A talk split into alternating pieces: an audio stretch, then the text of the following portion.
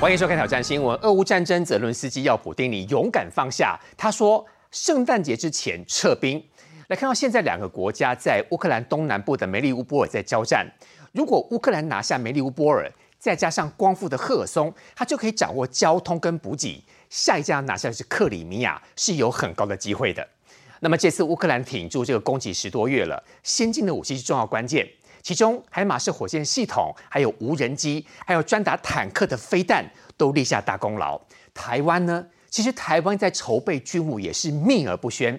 今天带你来看到，已经大家看过的雄二一飞弹，还有可能是第一次看到的云峰超音速巡弋飞弹，有越来越多资料被证实，这个飞弹呢，距离打得非常远，速度很快，打到中国北京是绰绰有余的。另外，柯文哲市长要卸任了，他直接竟然跟议会对杠。台北市议员简淑培就说了，两岸论坛根本变成柯文哲市长的政治秀场，说一个多小时的视讯花了上百万，全民买单。市长还说哦，尾牙的时候这些议员小心了，监督他的议员，他一定会 K 他们的。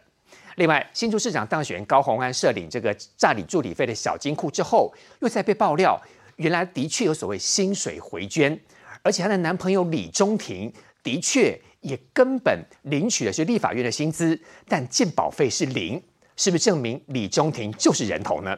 各位来宾，首先跟各位介绍台北市议员简淑培，委员好，大家好；军事专家陈国民，主持人好，大家好；资深媒体人王世奇，大家好；资深媒体人欢迎徐清煌，主持人好，大家好；一样媒体人欢迎温朗东，委员好，大家好。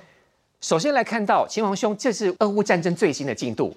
现在整个两个国家在梅利乌波尔非常关键的交战，而且看到有很多之前发生的状况，把那个桥炸断之后，运输也好，补给也好，其实最大的、最好打仗的方式。对，没错。现在乌克兰跟俄罗斯方面的交战呢，关键点放在哪里呢？我们可以知道哈，各位可以先看一下这张图哦。这张图是赫尔松的状况。我们都知道之前的交战点其实很大一部分是在赫尔松跟乌东的部分。那赫尔松这一块，你看蓝色的部分，这个是乌克兰的部队已经收复的部分。所以现在呢，看起来俄罗斯希望能够巩固在南赫尔松的部分，然后让乌军不要再逼近过来。可是看起来乌军现在也不急着要逼近过来哦。为什么乌军不急着要逼近过来呢？乌军在收复了蓝色的部分的时候呢，他们现在在做另外一件事情。哪一件事情呢？来，各位看这张图啊，这图上会看起来比较清楚一点。这个就是我们刚刚提的赫尔松的区域的部分。但是乌克兰现在看起来重点放在梅利托波尔这个地方。那在梅利托波尔这个地方为什么是关键呢？各位可以看到一件事情哦，这边有一条 M 一四的公路，这条 M 一四的公路呢，它对于补给非常的重要。所以呢，等于对俄罗斯来讲，如果维持梅利托波尔都在俄罗斯的占领之下，它往南可以补给到这个克里米亚过来，然后这个从地方从赫尔从这个地方也可以得到补给过来。可是反过来讲，如果当这一条 M 一四公路呢，它被打断的话，那这个地方俄罗斯要补给赫尔松跟补给到克里米亚，克里米亚只能靠这一边过来而已。可是这边我们都知道发前一阵才发生一件事情，克赤大桥被乌克兰给打断了嘛？那看起来克赤大桥的修复还需要半年以上的时间，所以这个地方的补给运输就没那么方便，它就必须要依靠梅利托波尔这个防线。所以你有没有注意到一件事情？对于乌克兰来讲呢，我先把梅利托波尔这条运输先打断，让你没有办法去顺利的运输补给到克里米亚跟赫尔松这个地方来，是当务之急。这个地方交战将近两三个礼拜了，对，很卡都卡在里面。对，但是乌克兰现在做了一件事情，乌克兰做了什么事情呢？这条 M 一四公路呢，其中有一个 HWY 的大桥，这个大桥呢，乌克兰进行了突袭。那这个突袭呢，这个攻击呢，其实并没有把这个桥打断。可是各位可以注意一下哈，这个桥现在被打的状况像这样子，这个桥呢，看起来像是被打弯。什么意思呢？这个打弯的状况呢，对乌克兰来讲，我就是让你的重机具过不来。什么意思？你的坦克开不过去，然后你的自行炮你也没有办法送过去。我只要让你的军事装备不能过去的话，那你就没有办法顺利的把这些需要战场上需要的装备运到哪里去，你就没有办法透过这一条大桥呢，把它运送到赫尔松跟运送到克里米亚来。所以对于这个俄罗斯来讲，你就会造成相当程度的阻碍。所以呢，你会发现梅利托波尔就变成双方接下去看起来一个非常重要的交代点。什么意思呢？当这条梅利托波尔被乌克兰拿下来的时候，他就阻断了俄罗斯呢面对赫尔松跟面对克里米亚一个非常重要的一个据点。所以这个大桥现在被打的状况是大家观察的重点。可是我们同时还是注意到好几个画面，什么意思呢？包括我们看到乌克兰呢，它发射了在苏联时代所做的 T Tu 2一四一的这个侦察无人机，它用这侦察无人机的重点在哪里呢？是我们看到，你看画面上面这个侦察无人机被射出去了之后呢，这台无人机是具有攻击的功能的，什么意思？因为我们都知道，现在看起来美国是放手让乌克兰可以把无人机开到俄罗斯的境内去哦。在之前来讲呢，其实你会发现美国对这个状况还是尽量希望不要。可是呢，这个侦察无人机它就是要让它可以飞到俄罗斯的境内去。为什么？因为你俄罗斯一直去对乌克兰的基础建设，像电力设施狂轰滥炸，害人家停电。所以在这个时间点呢，美国就某种程度默许说，乌克兰你可以用这个侦察无人机呢飞到俄罗斯境内去，你也去炸它的基础建设。其实美国早就不演了，它其实很多的消息都传出来是美国认可的。对，是美国认可的。不演了。所以这一台无侦察无人机呢，它所扮演的角色就是到俄罗斯境内去炸这些所谓的基础设施，这是一个部分。第二个部分是我们也看到什么呢？我们也看到乌克兰哦，它公布了一段画面，这个画面呢是它知名的海妖部队，他的海妖部队呢看起来啊。在这个乌东的战场上面呢，在收复它一些领土的部分，尤其是斯瓦托夫以北的几个村落呢，都被这个海妖部队给收复。所以你看，这就是海妖部队在执行他们任务的过程。所以它等于算是非常深入到乌东的领土里面去。所以这也是为什么这个画面乌克兰四处给你看是要告诉你说，在战场上我们还是有斩获的。另外是你也看到说，用弹簧刀的三百的无人机呢，这个弹簧刀三百无人机的画面也非常有趣哦。它是攻击哪里呢？它竟然去攻击战壕里面的俄罗斯的大兵啊！所以你看那个弹簧刀三百的无人机呢，这个为乌克兰来讲，直接使用来，因为对于这个战壕里面的俄军来讲，你是不容易找到的。可是用无人机反而是很容易找到，而且变成是乌克兰他狙杀的目标。所以你看那个俄罗斯大兵，他就等于被这个弹簧刀三百的无人机给盯上了。所以你看这样嘣的一声。对于这个俄罗斯大兵来讲，其实心理的震撼的作用是很强大的。另外是我们也看到什么呢？就是你看到这一项又一项乌克兰战场上的发挥了之后呢，现在最新的消息，外界要支援乌克兰的装备，现在有三个好消息。对乌克兰讲，哪三个好消息呢？第一个好消息是。看来爱国者飞弹有可能美国要交付给乌克兰，为什么？因为爱国者飞弹呢是美国目前的防空飞弹里面算是它精准度相当高的，所以它支援乌克兰这件事情是继它前一阵 Nassens 之后呢，它一个另外一个重要的决定，这是第一点。第二点呢，现在看起来米格二十九的战机呢。现在斯洛伐克有可能要交付乌克兰米格二十九的战机，那对乌克兰来讲，我的空军实力等于是一个大补丸哦。我有了米格二十九战机之后呢，我的空战能力势必会得到强化，所以这是第二个对乌克兰的好消息。那么第三个对乌克兰的好消息是什么呢？第三个对乌克兰的好消息就是有三十辆啊，这个这个捷克的圣剑勇士一个军火商，捷克军火商他改装 T 七二的坦克，那他要支援给乌克兰。可是你要注意这个后面的消息是什么？这个圣圣剑勇士哦，捷克军火商，他所改装的 T 七二坦克，如果交付给乌克兰之后呢，会发生什么事情？这表示乌克兰现在呢，他要面对俄罗斯开始要打陆战。那陆战，因为陆战的领土的收复，那个是扎扎实实的领土收复，那你不可能只靠空军而已，不可能只靠飞机而已，所以你一定需要坦克车。所以这也是为什么这个现在坦克车的部分，这三十辆的 T 七二要交付给乌克兰，变成大家注意的消息。但是大家还在看一件事情哦，看起来要交付坦克车给乌克兰的还不只是捷克而已。现在看起来呢，欧盟尤其是德国，据说也可能交付其他的坦克车跟装甲车呢给乌克兰，让乌克兰去执行他的任务。所以你可以看到，在俄乌的战场上面呢，现在看起来大家都各自在放话。什么叫放话呢？泽伦斯基也放话，然后普京也在放话。对，普京既希望谈，但是普京呢？放了一个底线出来，你要去注意他的消息哦。因为克里姆林宫的发言人叫佩斯科夫，佩斯科夫放了一个消息出来说，乌克兰如果要谈和平协议的话，那你就要认知到俄罗斯已经把你的四个占领区纳进去俄罗斯联邦里面，成为我领土的事实。嗯，那意思就是呢，俄罗斯占领的这些，包括我们讲的这个他所占领的赫尔松啦、扎波罗热啦，还有乌东地区，他都不想要还给你乌克兰，他叫乌克兰自己要认知。他说你认知，我们才会停战。泽伦斯基说你把我抢走，全部都还我，我是要跟你谈。对，一样的立场。泽伦斯基。讲的是说，你全部都要还我，我才要跟你谈。对，否则不用谈。对，不用谈，我们直接用打的。就是我要收复完我的领土之后，我们大家再来讲。而且请注意一件事情哦，泽伦斯基讲的领土收复是讲到克里米亚都要收复回来。那是一个普丁现在没办法接受底线。普丁现在希望谈判底线画在乌东，你记得要给我。看起来普丁，我觉得他对扎波罗热跟对赫尔松他可以放，但乌东他不想放，因为那是他面子问题。可是现在对于这个泽伦斯基来讲，泽伦斯基背负的是乌克兰的民意压力。各位。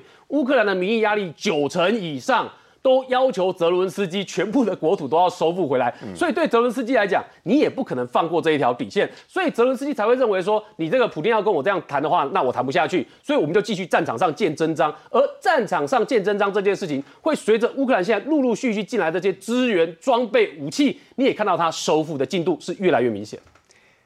讲到先进的武器，就要问国民兄了。我们知道说这一次乌克兰能够挺十个多月，其实了不起。先进武器，刚刚青网有特别提到说，可能是专门打坦克的这种所谓的飞弹，或者是无人机等等，甚至美国提供这个海马式多管火箭系统等等，其帮助乌克兰非常大。我们先讲讲，先补充一下弹簧刀，然后之后我们讲一些所谓的标枪飞弹。那其实弹簧刀，呃，它分为呃弹簧刀无人机有分为三百跟呃六百型的。那其实光是三百型的，我三百型的讲一个数据给大家听，就它可以滞空大概十五分钟，它可以射程多远呢？十公里。那十公里，呃，大家可能会觉得说，哎，这十公里没有了了，没有什么了不起，其实其实不对啊。就是说，呃，我要我假设哈，我们就从基隆发射，呃，在弹簧刀三百哦，啊，无人机居然可以在戏子这个地方哈击中，其实就其实击中戏子那边的战车，而且这个时候呢，呃，这个弹簧刀三百的，它影像还很清晰哦，就是说我在机动可以类似的呃手机那种 PDA 遥控，哎，居然可以击中十公里外就细机动到细子，这么远的这么远的地方，基隆操控打到细子就，十公里哦，我们按照呃高速公路十公里来计算，没有错，就从基隆到细子哈那。这这么长的距离，那其实还有弹簧刀六百啊，所以其实呃这些弹簧刀无人机其实基本上来讲是源源不绝的啊，就是说呃美国还要给他，那其实美国还要给他凤凰有点就更高阶了，所以其实呃光是这种所谓的步兵哈对战车武器哦就已经这么强了。那我们再看所谓的标枪飞弹，那标枪飞弹的话，其实呃它有几个特性，然后我们这边用简简单哦用几个图表来看，那第一个哈就是我们可以看到说，哎哦原来呃我们看到说啊原来呃单兵哦不就扛着这个。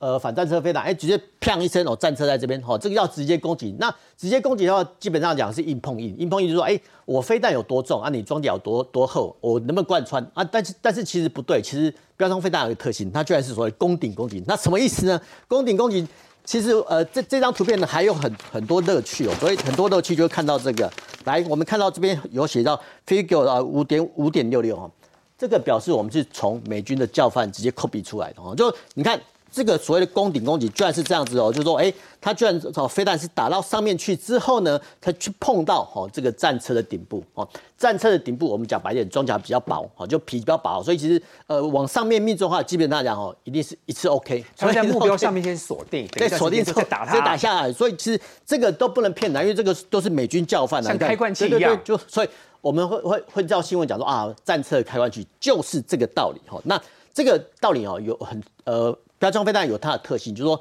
呃，它有这个所所谓叫射后不理。射后不理说，哎，它其实飞弹发射出去之后，哎，才会点火。好，这个叫软发射，就哎，它按按钮发出去的，哎，这个才会点火，它不会伤到士兵。所以其实说真的非常好用，所以非常好用，就是说，呃，不只是乌克兰在用，台湾也有，哦，台湾也有。所以其实我们可以看到我们的一些呃一些超演说，哎，看到看到步兵啊，他发射标枪飞弹好像很轻松，没有错。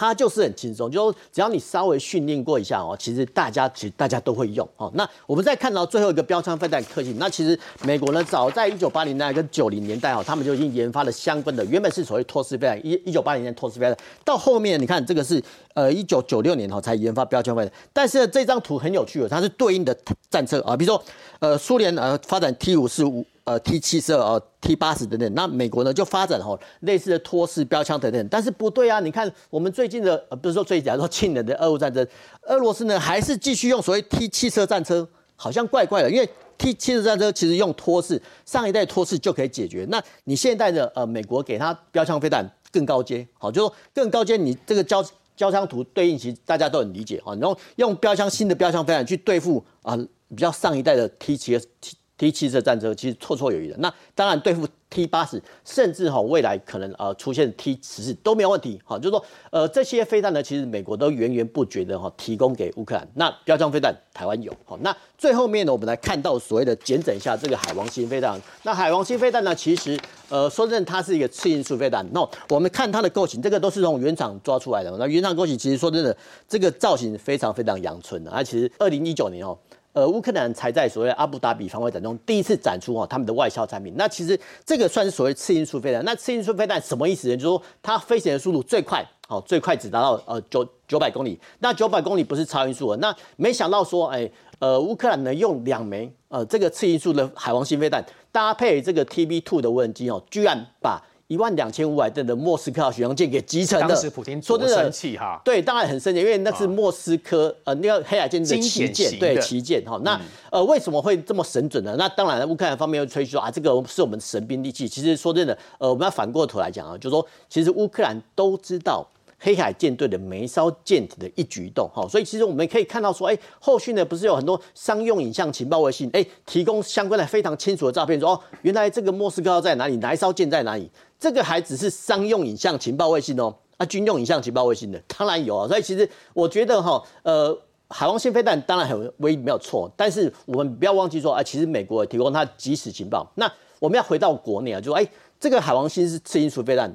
国内有没有？有啊，我们的次音速雄二飞弹，我们还有超音速的雄三飞弹呢。所以其实我觉得，呃，俄乌战争可以带给我们很大的例子，哦，原来哈是可以这样。那最后面我们提到所谓 t v two，那 t v two 无人机说真的，它的构型说真的，它是很阳春哈，很阳春。第二，它表示呢，它飞行的速度不会很快哈，大概两百到三百公里。它主要作用啊是。当做呃诱敌跟侦察，还有所谓性能中介。所谓性能中介说，哎，我在不管是岸基岸上发射反舰飞弹，或者说空中发射反舰飞弹，哎，我找不到目标的话也没有辙。所以当初哈，当初这个乌克兰呢用所谓 TB two 文件是。专门去导引哈这个所谓的海王星飞弹去命中它，那当然有些人会说啊，这个会不会是有欧美国家援助？当然会有啊，因为其实这个资料链的沟通呃构连哈不是那么简单啊，所以一定是有欧美国家协助哦，不不然的话，其实乌克兰没有那么微了。那回到我们国内，当然哦，我们台湾海峡说的纵深宽度不到两百公里啊，所以其实不管是我们的雄风二型或雄风三型飞弹，其实都能有效的遏制哈这个呃共军的进犯。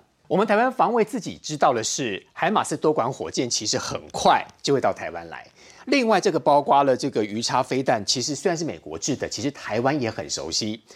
今天来看到的是台湾自己做的武器，熊二包括一跟 B 这两个，多多少少大家可能都看过。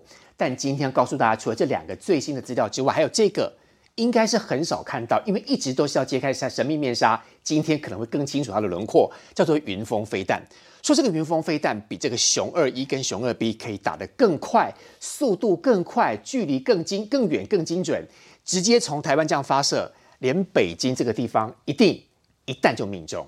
是啊，今年年初开始的话，中研院近代史研究所呢，就是访问前中科院长龚家正，做了十二次一个访谈，去揭露说从二零零四年到二零零五年期间，非常多我们现在才知道的，原来飞弹研发的一些秘密，以及那时候的阿扁总统是怎么样去支持我们自己去研发我们这个武器的。首先讲的是说呢，其实美国在二零一八年的时候，他们的智库已经有一个完整的这个图哦。那我们看大荧幕上也有类似的这样的一个图解，其实就是美国那边也有已经掌握到我们这个飞弹的一个设。成了，这边呢就是雄风二一，是属于地对地的低空巡弋式的这个飞弹，它的射程在当初哦试射的时候，分两型啊，就是分成基本型的跟增程型的。嗯，基本型二零零四年的时候就已经试射完毕，那时候是五百公射程是五百公里，到现在已经到六百公里。然后增程型那个时候呢是六百，现在增长到一百，呃那时候增程型呢是一千，现在增长到一千两百公里，那它的范围大概就是这样。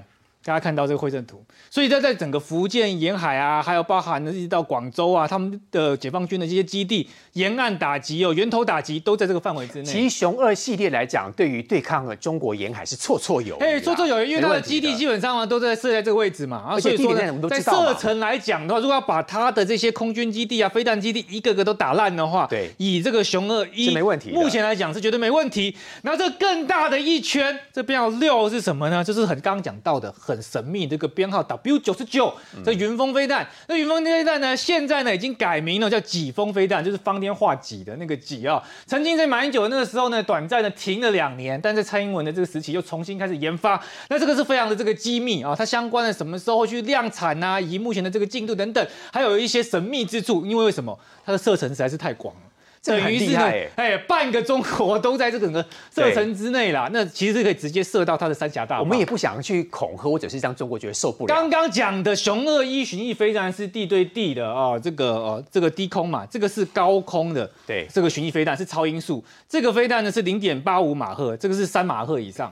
所以速度非常快，它会穿越到非常高的地方呢，再往往下下坠。那这个故事哦，之所以有趣跟精彩，是地方是有几个。第一个是说那时候先讲到熊山飞弹是属于海对海的嘛。那熊山飞弹那个时候的话呢，有一个很有意思的事情是在于是说呢，它必须要有一个很精密的油料叫 JP 十。可是那时候的话，台湾的这个没有办法，它自己做，啊必须要进口，美国又不卖。其实美国不卖的事情不止 JP 十而已哦，包含的是陀螺仪啦，还有了一个飞弹的协议啊等等的。因为就是那时候的这个气氛，就想说啊，不要让台湾有太先进。的这个武器哦，以免会影响到呢这个那时候大家希望跟中国做生意嘛，跟现在的局势有很大的一个不同，所以对于台湾的武器限缩，在二零零四零五年的时候是比较多的。可是那时候他们怎么突破？他就自己先做，找了一堆的这个顶尖的这个科学家来去研究这批是怎么做。那一开始做都是一滴一滴那个油。金店有这样滴下来的，结果做出这消息一发放出去之后，马上就买得到了，因为发现你自己都做得出来之后，就不卖你，然后到时候我们就自产自做。那所以说，这是证明是台湾呢，整个在军事国防上，这是非常自立自强。如果我们没有一个经这个飞弹技术上的突破的话，其实美国是不会把更先进的技术哦，这个卖给我们。我们自己也要进步啊。那因为我们如果进步了。他不卖，我们就自己做，他就赚不到这个钱了嘛。那我们做到了啊，他也愿意卖，那也很好了。这也是一种合作了彼此合作的一个方式。他愿意跟我们进一步合作，那是好事。没错，没错，这绝对是一件好事。那有意思的事情呢，包含这个 W 九十九，为什么是说呢？它这个很重要。这个云峰飞弹呢，那个时候原本呢在这个还在模拟什么电脑模拟的一个阶段，因为它的这个进程过进展过程是非常大的一个团队跟规模，一度因为是说呢这个试射的这个还没有到试射的这个阶段，就已经准备要宣告终止了。他们连简报。都还没做的很完整，那但是呢，因为陈水扁总统他对于刚刚讲到的熊二一啊，不管是 A 型、B 型啊，这些都是很在乎的，很多次去看，所以他也去看了这 W 九十九的这云峰飞弹的这个进度，去看了之后，看到那个电脑模拟的画面，哦，陈总统大为的这个激赏，觉得这真是做太好，这个一定要做啊！他这一句话一讲出去之后，原本呢大家都觉得说哇，这个简报啊做不下去啊，这个弹子可能要终止啊，因为将他死灰复燃。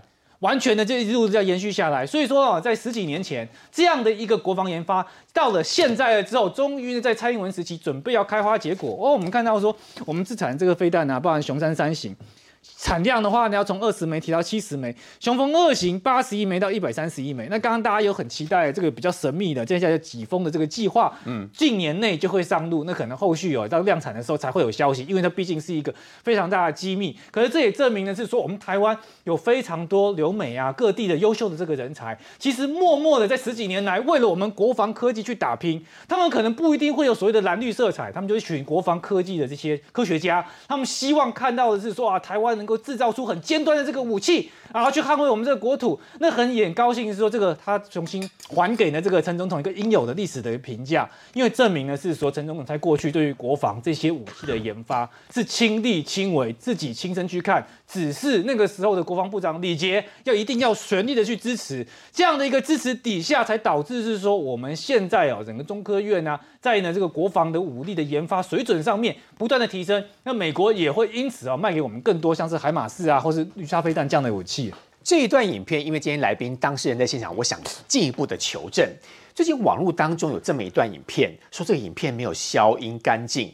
那网友发现是柯文哲市长点名台北市议员简淑培跟这个社民党的这个苗博雅。淑培议员，我想请问，后来柯文哲市长真的有跟你有多些些吗？没有啊，因为我完全不知道这件事情啊。这件事情是发生在这个礼拜一。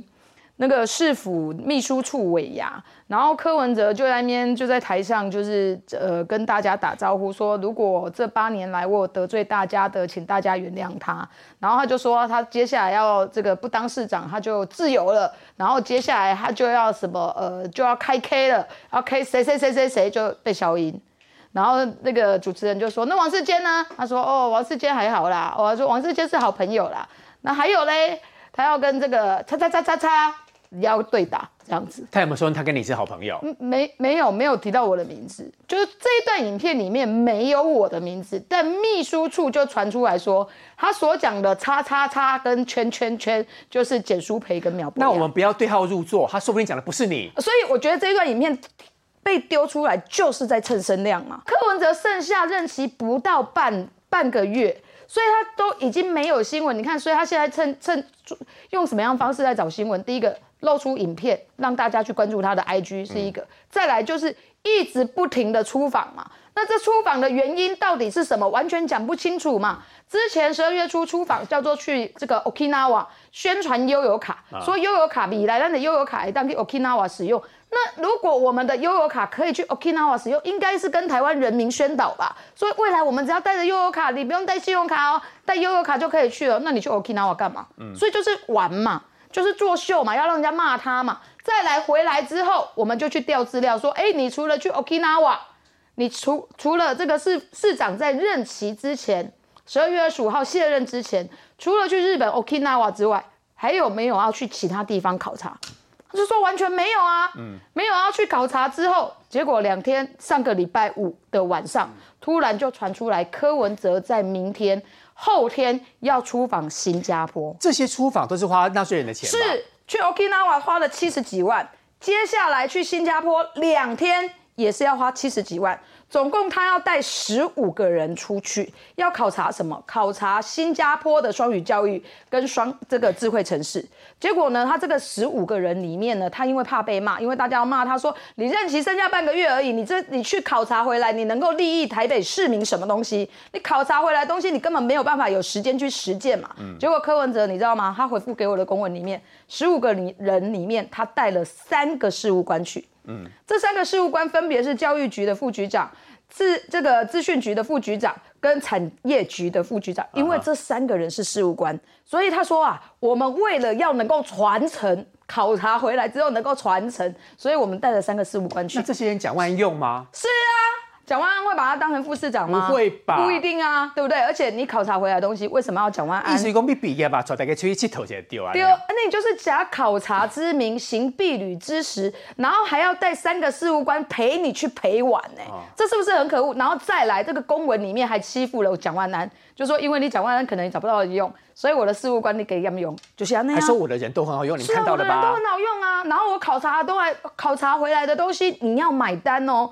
另外，我就在问说，到底为什么要去新加坡啊？他说啊，因为去年疫情的时候，那时候这个呃，民众党办，民众党党部办了一个所谓的跟国际的国呃，跟其他国家的大使的一个参叙。嗯，新加坡的大使在那个参叙宫，嘿，市长，如果你有空来新加坡玩哦，来新加坡参考，来来来新加坡考察，就因为这样子的一句话。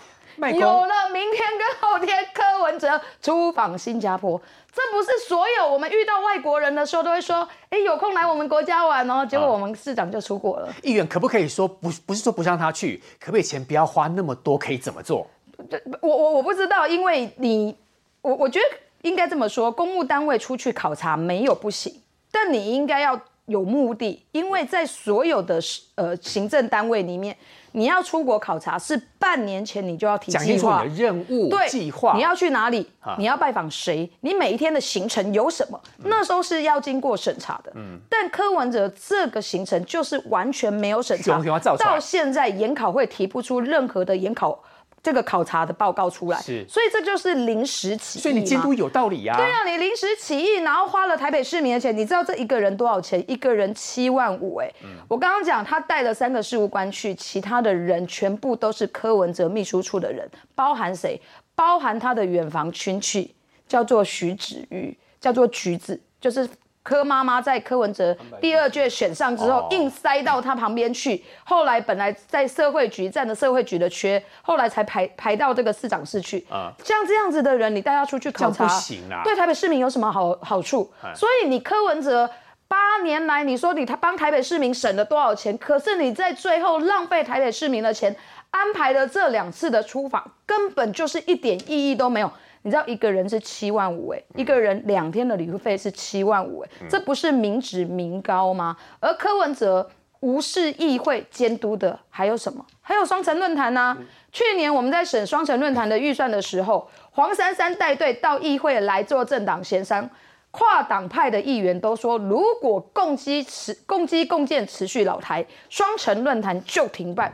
柯文哲的代表团黄珊珊说 OK，结果今年还是硬干呐、因为他就是要把柯文哲任内的最后一次双城论坛要把它办好，因为这就是柯文哲的政治秀场啊。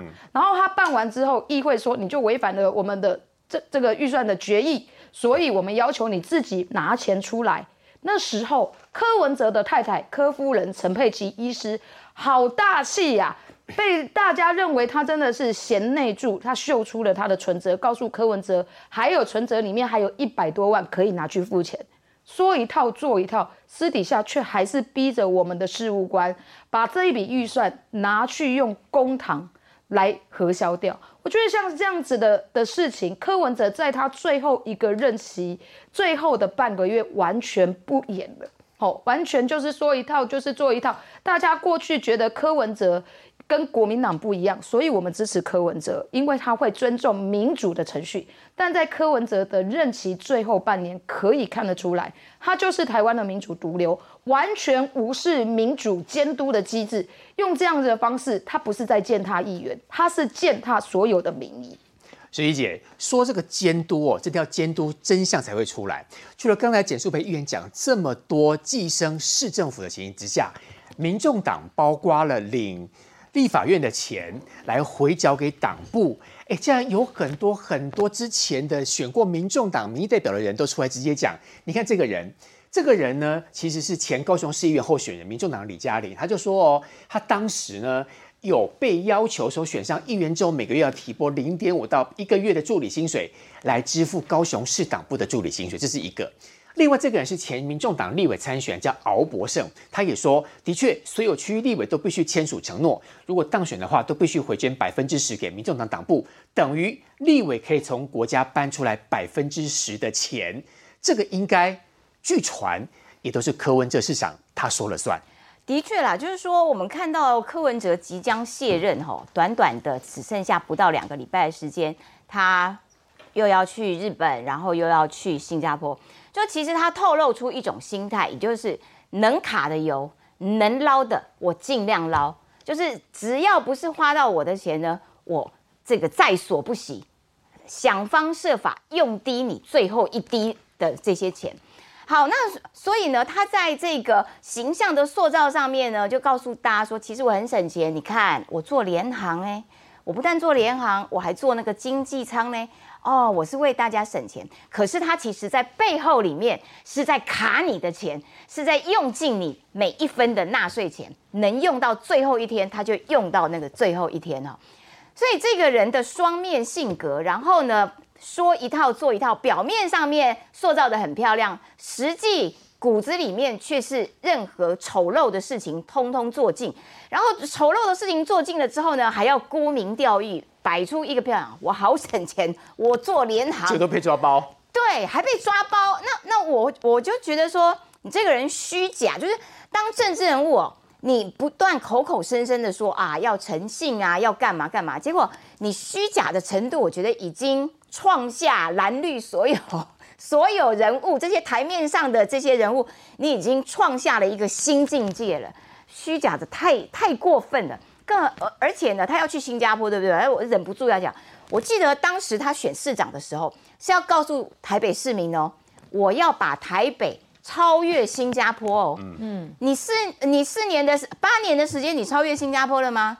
你没有超越啊。你根本跳票了，然后你现在跑说我要跑去新加坡里面，呃，新加坡去考察人家的智慧城市双语教学，你想笑死谁呀？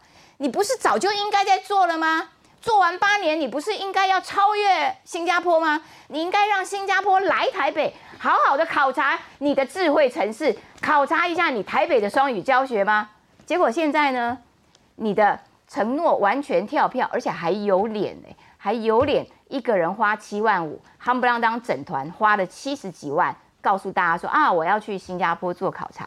我实在觉得台北市民真的很不值得啦，就是要付这么多的这个高额的税金，然后呢去满足这个市长他个人的一些旅游上面的愿望，然后还要进行一个形象包装。那实际上他的背后，刚刚这个文瑶讲到，呃，现在越来越多的。民众党的人士跳出来指控说：“你其实党部，你其实党中央就是要求我们要利用国家的钱，然后呢去养你党中央或者是养党团这样子的员工。”所以，我昨天有跟这个敖博胜连连到线，他讲的非常清楚。他说，党部呢就给他们一人一。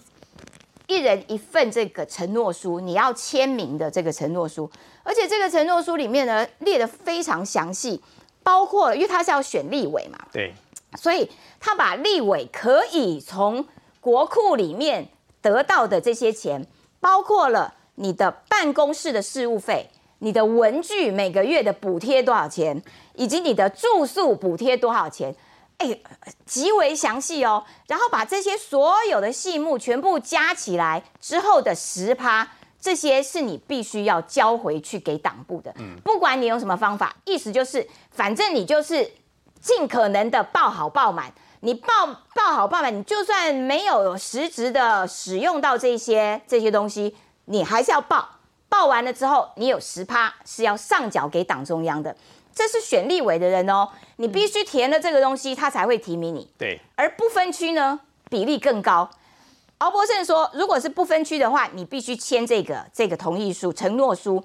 你签了这个承诺书之后，我才会让你当这个不分区。而不分区的 quota 是二十趴，这也是为什么？哎，看起来你高鸿安涉嫌似乎是用了人头。的助理，然后呢，把每个月能报给立法院能拿到的所有的钱，嗯，全部领到一个最上限，嗯，哟，原来恐怕这是其来有自哦，恐怕这是党中央的下令哦。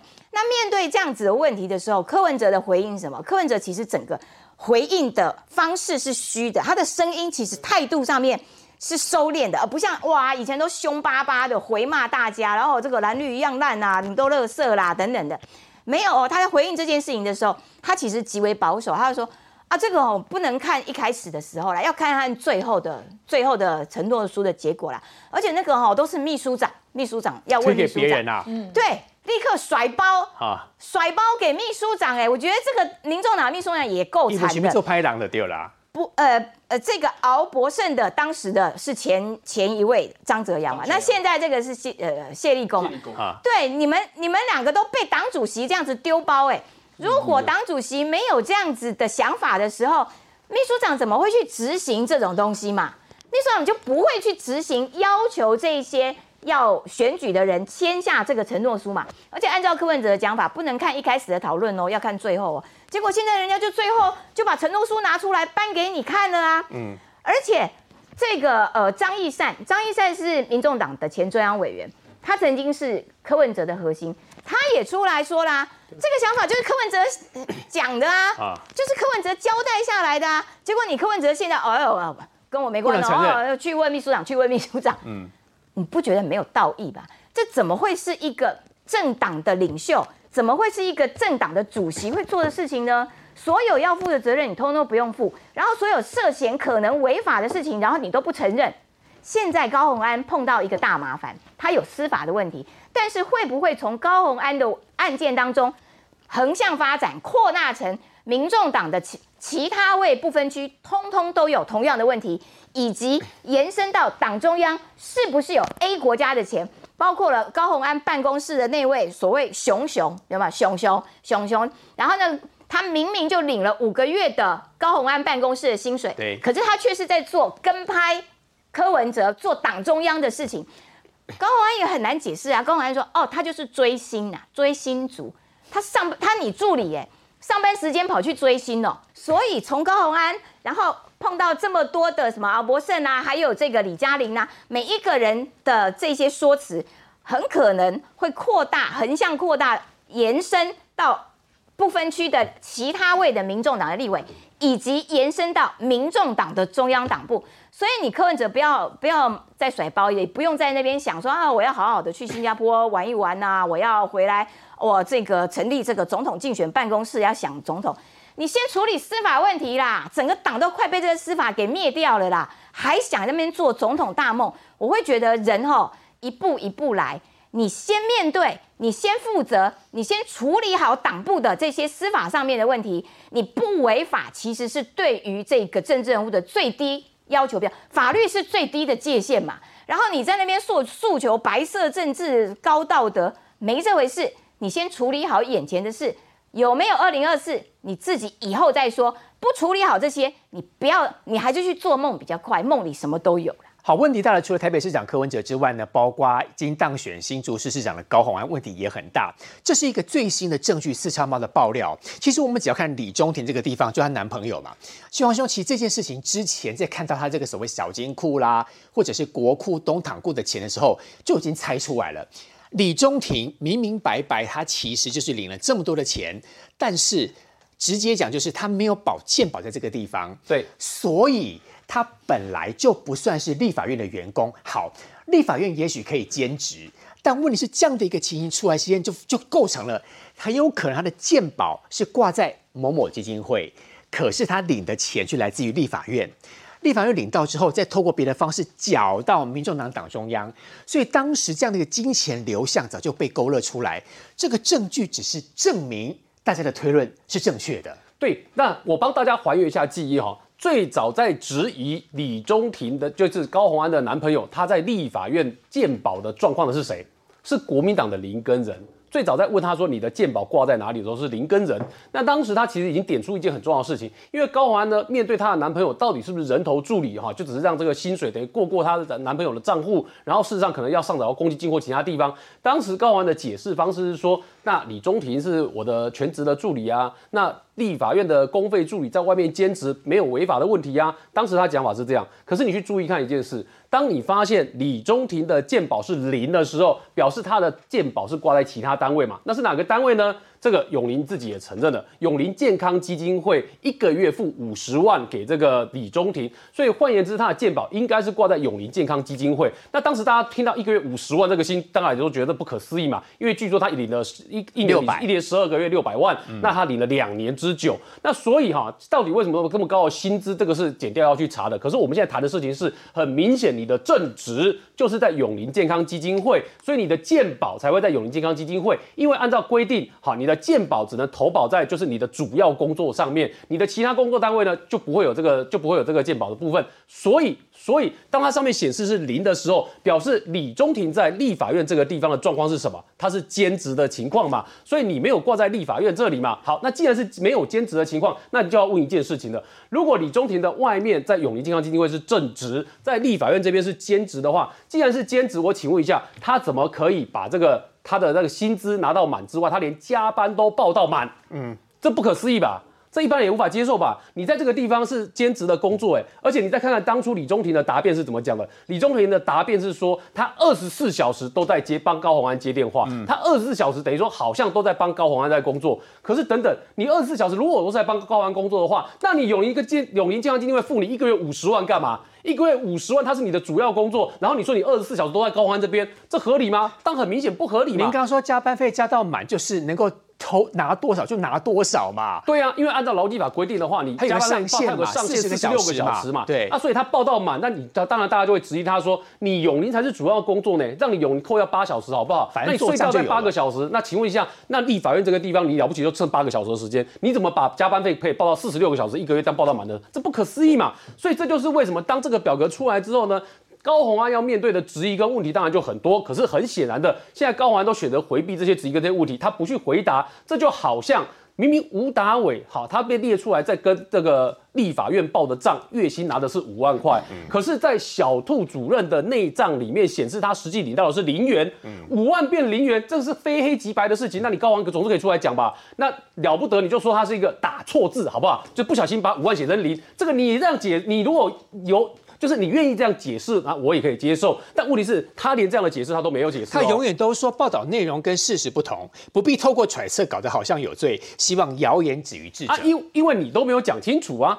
你各位去想一件事，你高安其实在前面遇到人家啊对他的质疑的时候，他都出来跟你直球对决哦。可是当这整个公积金事件出来的时候，高安开始丢起来了哦。然后他讲的话都是叫你不要揣测啦，不要搞得好像有罪一样。但问题是你不讲清楚，当然大家揣测啊，不就是这样子吗？所以你会发现哈，这个对高安来讲呢，他的案子的问题其实越来越多，特别是他现在这几天周刊所报的出来内容是讲他去有串证跟灭证的问题，他找了他的前助理，而且分四分不同次哦，在。新北啊，说是在律师的这个办公室，在呃，在新北是在这个候选人的这个办办公室，在台北是在律师的服务律师的办公室，在新竹说是一个餐厅，然后跟不同，然后还跑去找那个小处主任，不知道他南港家里好几次，所以这里面还要求要什么删掉对话记录、做账的资料，这里面就是一个很明显的串证跟灭证的问题嘛。那如果高宏安认为说这个东西与事实不符的话，那你就出来告诉大家，我没有串证，我没有灭证，不是很好吗？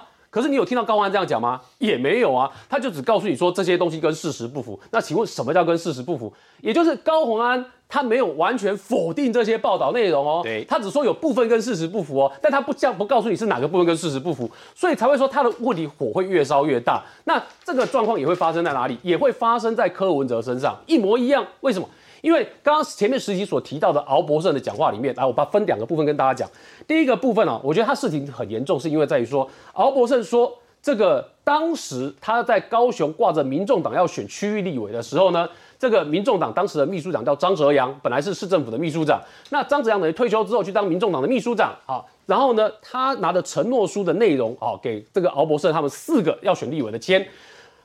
内容是什么？第一个，立法委员的本心；第二个，一年有多少助理费；第三个，办公室的事务费；第四个，文具补贴；第五个，住宿补贴；第六个，筹措品费用。哎，各位，除了立委薪资之外，后面那些都是叫什么？两个字，公费，都是叫公费哦。尤其是助理的钱是进到助理的账户哦，公费助理哦，不是进到委员的户头哦。所以你把它全部都列进去，然后说算出一个总费用，按照敖博士的讲法说，总费用大概七百到八百万。然后呢，这个张泽阳当时跟他们讲的是说，你们区域立委哈，七百到八百万，你就是拿十趴出来。哎，这里面有包括助理费在里面呢，请问你要怎么拉十趴出来？这钱不是直接进立委的账户，你要怎么拿十趴出来？然后第二个，他说不分区要给多少？不分区要拿二十趴出来。然后最关键的来了，这一大段陈述我们听到的时候，已经觉得这很听起来很有问题嘛？你怎么会把助理费都算在里面，然后叫这个委员要付出这个金额出来？好，第二个部分，大家最关心的跟柯文哲到底有没有关系？那这件事情，敖博胜怎么回答的？敖博胜的回答是说。当时民众党才成立两三个月而已，根本没有地方党部，只有一个党主席，再加上一几个中央委员。然后张泽阳是台北市秘书长，转任民众党秘书长，他就像蔡壁如一样，是忠诚的执行柯文哲意志。换言之，他认为这件事情就是柯文哲的主意，他认为这就是柯文哲的想法，所以他说这个看得出来，这个大原则的初心，一开始就是希望透过这些公职从中央搬钱，哎。敖博胜这这句话，其实坦白说是很严重的指控哦，就是明白讲中央搬钱，你们这个制度的初衷就是要从公职从中央搬迁出来，跟基层国会这多严重啊！然后这个想法，按照敖博士的讲法，是他认为这应该是柯文哲意志很高，否则因为张泽阳今天面对媒体询问的时候呢，他强调说，第一个我已经退休了，第二个这是中央委员的决定。哎，当时民众党在成立多久？有几个中央委员？你现在讲的不就是柯文哲、蔡壁如、张义山他们几个人吗？所以再怎么样都是在这几个人里面，所以柯文哲要面对这件事情，因为这件事情坦白说真的很严重。老东兄，其实，在科这个高宏安这件事情当中，我永远记得那一句话：高宏安跟他所有的助理讲说，你们不用担心，我们在同一条船上，会有人搞定司法的。现在这么多司法的证据都出来，他真的这句话应该无法实现。当然没有办法啦，而且这句话一出来之后，只会更激励哦这些检察官啊，认认真真的去办案，不然真的是会被高鸿安所看不起哦。包含是说呢，这些高鸿安他涉案之后，现在他说保护伞，那保护伞拿掉之后，要不要赶快去约谈他？要不要羁押他，避免他串证？大家都在看。那现在呢，昨天的时候呢，在呢这个有台就有听到林冠年啊，他们原本的朱北那边的这个主委嘛，然后就讨论到一个有趣的这个点呢，是高鸿安他现在手上也没有任何的证据，因为他过去这些账本哦，他就自己都把它给这个删除掉了，把它否灭掉了。也就是说，在否灭掉之前，其实他的助理们自己先备了一份，因为这个有法律的疑虑嘛。嗯，那高鸿安自己没有留备份，因为他觉得啊，这些都过去的事，他都消除。柯文哲整天讲 SOP，但是他发大家发现说，这个 O S O SOP 就是一套贪污的 SOP 啦。因为他高鸿安呢，他是一上任以来哦，从二零二零年一月的时候开始，就有这么多诈领助理费的这个问题，到刚刚讲的这个熊熊啊，别显微镜。他是从二零二零年三月到七月之间呢，就一度挂在高鸿安的那那边。那事实上还是在做呢，呃，所谓跟拍柯文哲的事情嘛。那呢，再加上是说高雄市的这件事也很严重，是说在今年四月的时候，民众党高雄市的党部主委冯启燕，他呢就是拿了一份的窃结书呢，去给这个议员参选人李嘉玲。去签，那李嘉玲现在自己呢就为要掏出来讲，为什么要掏出来讲？他很不满啊，过去那些租啊、那个办公室啊、那些服务处学生钱，他自掏腰包去的。然后结果呢，在选在今年这个四月的时候，这个冯启燕的主委啊，就拿了这个去给他签之后，其中前两项就算了，第一项是捐选上之后要捐款党部十万，这个合法啦。选上议员之后呢，助理要有一个名额给党部的这些干部们，就是党部的干部直接去当他助理，一模一样，哎，这个这个基本上也是合法，就只是人员的调动嘛。啊第三个点，问题就来了。说什么？高雄市议员哦，这特资费很多，所以说呢，每个议员要提拨零点五到一个的助理费用，用来支付高高雄市党部的助理薪水，意思是你拨了这个钱，假装有请一个助理，事实上是党给党部用的。因为的。高雄给议员的特支费比别的县市多，其实直辖市都是这样啊，多直多直辖市跟非直辖市那个给算这么精啊。落落差还蛮大的，像是啊。台北、台中、高雄都会对多蛮六度都特别多了哎，直辖市会比较多啊。了。那重点是这第三项啊，那冯启贤他后来一一度哦，在脸书上面泼说有一个给律师看过的版本，第三项就不见了，嗯，哎，就表示这个他也知道说这第三项有问题只能私下讲。